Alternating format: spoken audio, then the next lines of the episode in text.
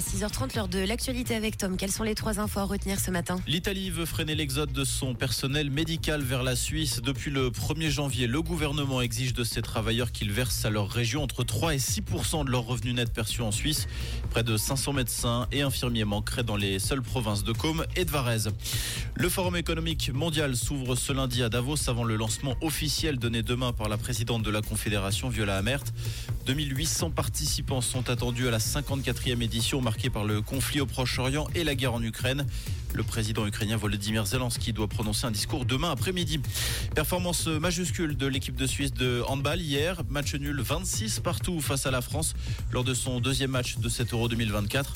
La Suisse devra s'imposer ce mardi face à la Macédoine du Nord et espérer dans le même temps une défaite de la France face à l'Allemagne pour espérer se qualifier.